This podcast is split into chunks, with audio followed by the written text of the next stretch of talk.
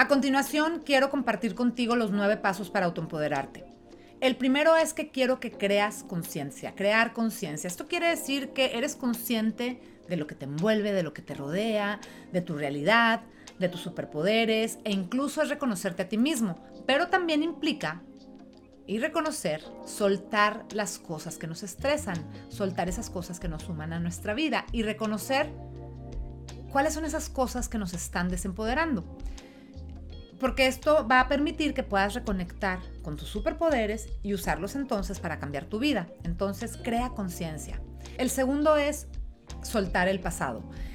Para encontrar tu paz interior, y que hemos hablado también en, este curso, es importante aprender a vivir en hoy. ¿Qué es lo que hoy importa? Sujetarte al pasado lo que hace es que te sujeta también a enojos, a enojos del pasado, experiencias del pasado, a sentimientos del pasado, y eso interfiere con la paz de hoy. Entonces, para poder estar en paz, aprende a soltar. Esto no significa que no aprendas de la situación. Aprendes, cierras y sueltas. El paso número tres, no te preocupes por el futuro. No te preocupes por el futuro. Hay una línea muy delgada entre preocuparte por el futuro y empoderarte para visualizar las posibilidades de lo que quieres lograr. Entonces, yo lo que te diría es, de la misma forma que sueltas el pasado, debemos de ver, visualizar el futuro y después entregarnos, hacer por supuesto todas las cosas que tenemos que hacer, pero no nos estemos preocupando por el futuro, porque el preocuparte por el futuro te paraliza, porque entonces estás pensando nada más como en este gran final, en esta gran acción que quieres lograr, en lugar de decir, ok, esto es lo que visualizo para mi futuro, confío, me entrego y me dedico al proceso, a hacer las cosas que tengo que hacer para llegar ahí. Número cuatro, reconoce, reconoce y comparte tu grandeza. Y voy a hacer mucho énfasis en este punto, porque mucha gente batalla en reconocer su grandeza y batalla en compartirla con otros, porque en primer lugar ni siquiera lo reconoce, ni siquiera entiende cuál es su grandeza. Entonces, para, para ver quién eres, debes de ver qué eres. Yo lo que te diría es, y, siempre le digo a las personas con las que trabajo en, en mis cursos, que el primer paso es que, te reconozcas, que reconozcas cuáles son tus habilidades, tus cualidades, tus dones, y que una vez que entiendas qué es eso que el mundo quiere de ti, que no lo prives. No prives al mundo de tu grandeza porque eres una persona increíble, porque eres una, una persona que está lista para impactar miles y millones de vidas y no se vale, no se vale privarlos a los demás de eso grande que tú tienes, de eso grande que tú eres. Reconocerte también significa saber qué, quién, cuándo y cómo entregas tu poder a los demás. Hay que aprender a compartirlo con el mundo, o sea, compartes tu grandeza, pero debes de tú siempre tener el control y tú decides cuándo, cómo, por qué, a quién, en qué situación, entonces podrías dejar que otros interfieran en esa, eh, eh, en, en esta grandeza. Para mí es muy importante que una vez que lo reconozcas, una vez que comprendas que no debes de privar al mundo, que, compartas, que compartas y que dejes que los demás te vean. Deja que los demás se inspiren de ti. A veces hay, personas que no quieren contar su historia o que no quieren platicar, pues sí, su historia, vamos a suponer su historia, porque creen que los demás los van a ver mal o los van a juzgar y tal. Y lo que no están entendiendo es que, que si comparten su historia pueden impactar miles de vidas. Si tienes un don, una cualidad, algo que sabes que puedas inspirar a una sola persona, no necesitas más, hazlo. No prives al mundo de tu grandeza.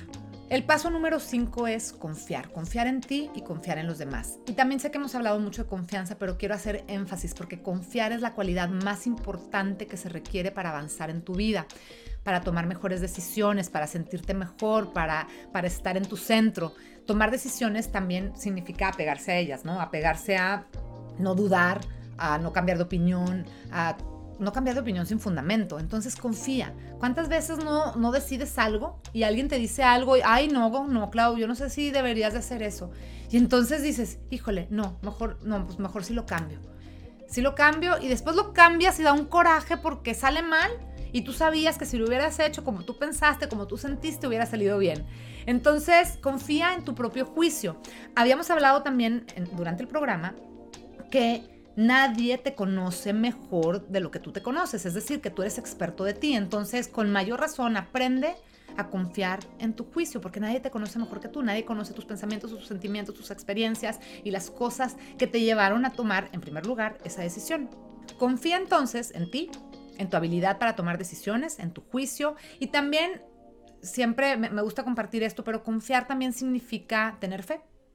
Tener fe porque en este proceso de, de autoempoderamiento, en este proceso de la vida, debemos aprender a, lo que te decía hace un momento también, a entregar y soltar.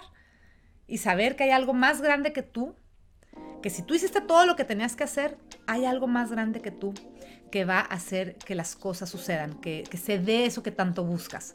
Paso número 6. Sé responsable.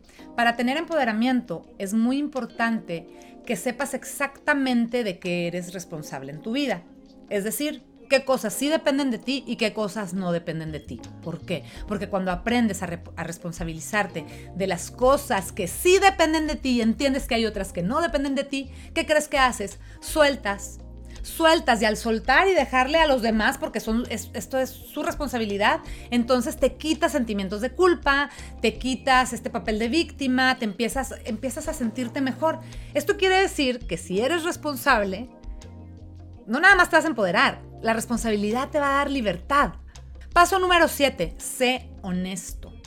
Sé honesto. Cuando alguien miente, inmediatamente se genera un sentimiento de culpa. Y un sentimiento de culpa lo que hace es que te hace sentir menos, te sientes menos. Entonces, quiero que sepas que la honestidad es garantía, es pase para el éxito en tu proceso de empoderamiento. Y cuando hablo de, honestidad, no, no, no nada más me refiero que no le mientas a los demás, no te mientas a ti. Sé honesto, empieza la honestidad contigo mismo y después con los demás. Paso número 8 Desarrolla una mente fuerte, una mente sana, una mente inquebrantable. Cuando estás dispuesto a crecer, cuando estás dispuesto a expandir tu conocimiento, cambia por completo tu mindset, porque te abres, te abres a las posibilidades, a las experiencias. Entonces piensa hoy cuáles son tus pensamientos que te están dominando. ¿Te acuerdas que hemos mencionado? Entonces piensa cuáles son esos pensamientos, pero no nada más eso, quiero que pienses también en los hábitos recurrentes que no te dejan avanzar. Y quiero que en este momento también pienses en las creencias que están limitándote y que no te dejan avanzar en tu vida. Pregúntate y te pregunto, ¿te está sirviendo a tu propósito? ¿Esas creencias, esos hábitos y esos pensamientos están sumando a tu vida? ¿Están sumando a tu negocio? ¿Están sumando a tu familia? ¿Están construyendo? ¿O de plano están destruyendo? Cuando cultivas un mindset, un mindset positivo, un mindset nuevo, cuando cambias tu mindset, cuando cambias tus hábitos, cuando cambias tus creencias, entonces, ¿qué crees que pasa? Pues tienes control de tus pensamientos. ¿Y qué pasa cuando tienes control de tus pensamientos? Lo que ya hemos visto, tener una mente inquebrantable es tu garantía para que tengas éxito. La mente inquebrantable, que es, de hecho es uno de mis pilares en mi metodología, sin una mente inquebrantable, no importa que tengas hábitos, no importa que sepas cómo hacer las cosas, no importa que sepas hacer nada, sin una mente poderosa no vas a poder avanzar porque tu mente va a ser la primera que te va a traicionar. Entonces pon atención a desarrollar una mente sana, fuerte e inquebrantable. Y paso número 9, recuerda que debes de tener una mente, un alma y un cuerpo en paz, en armonía, en balance. Lo que consumes, lo que consume tu cuerpo, lo que consume tu alma, lo que consume tu mente, eso son parte esencial. Quiero que pongas atención en eso porque eso es parte esencial en tu armonía, en tu estabilidad, en tu paz, de la paz interior que hemos hablado. Esa paz depende de todas estas cosas que estás consumiendo. Y cuando hablo de consumir es la información que consumes, la gente que consumes, el alimento que consumes, el tipo de pensamiento que consumes. Piensa en practicar meditación, respiraciones, aprende a disfrutarte en silencio, a pasar tiempo contigo, porque cuando tienes un cuerpo libre de estrés, entonces tienes un cuerpo que está más en armonía, más en paz. La meditación, la práctica de la meditación, tu alimento y tu ejercicio, si cuidas lo que alimentas, vas a tener un boost en la serotonina. Y la serotonina es un químico del cerebro que se asocia con el estado de ánimo. Si quieres tener un estado de ánimo en balance, eh, positivo, eh, sentirte libre de estrés, entonces cuida lo que consumes, cuida tu mente, cuida tu alma, cuida tu cuerpo.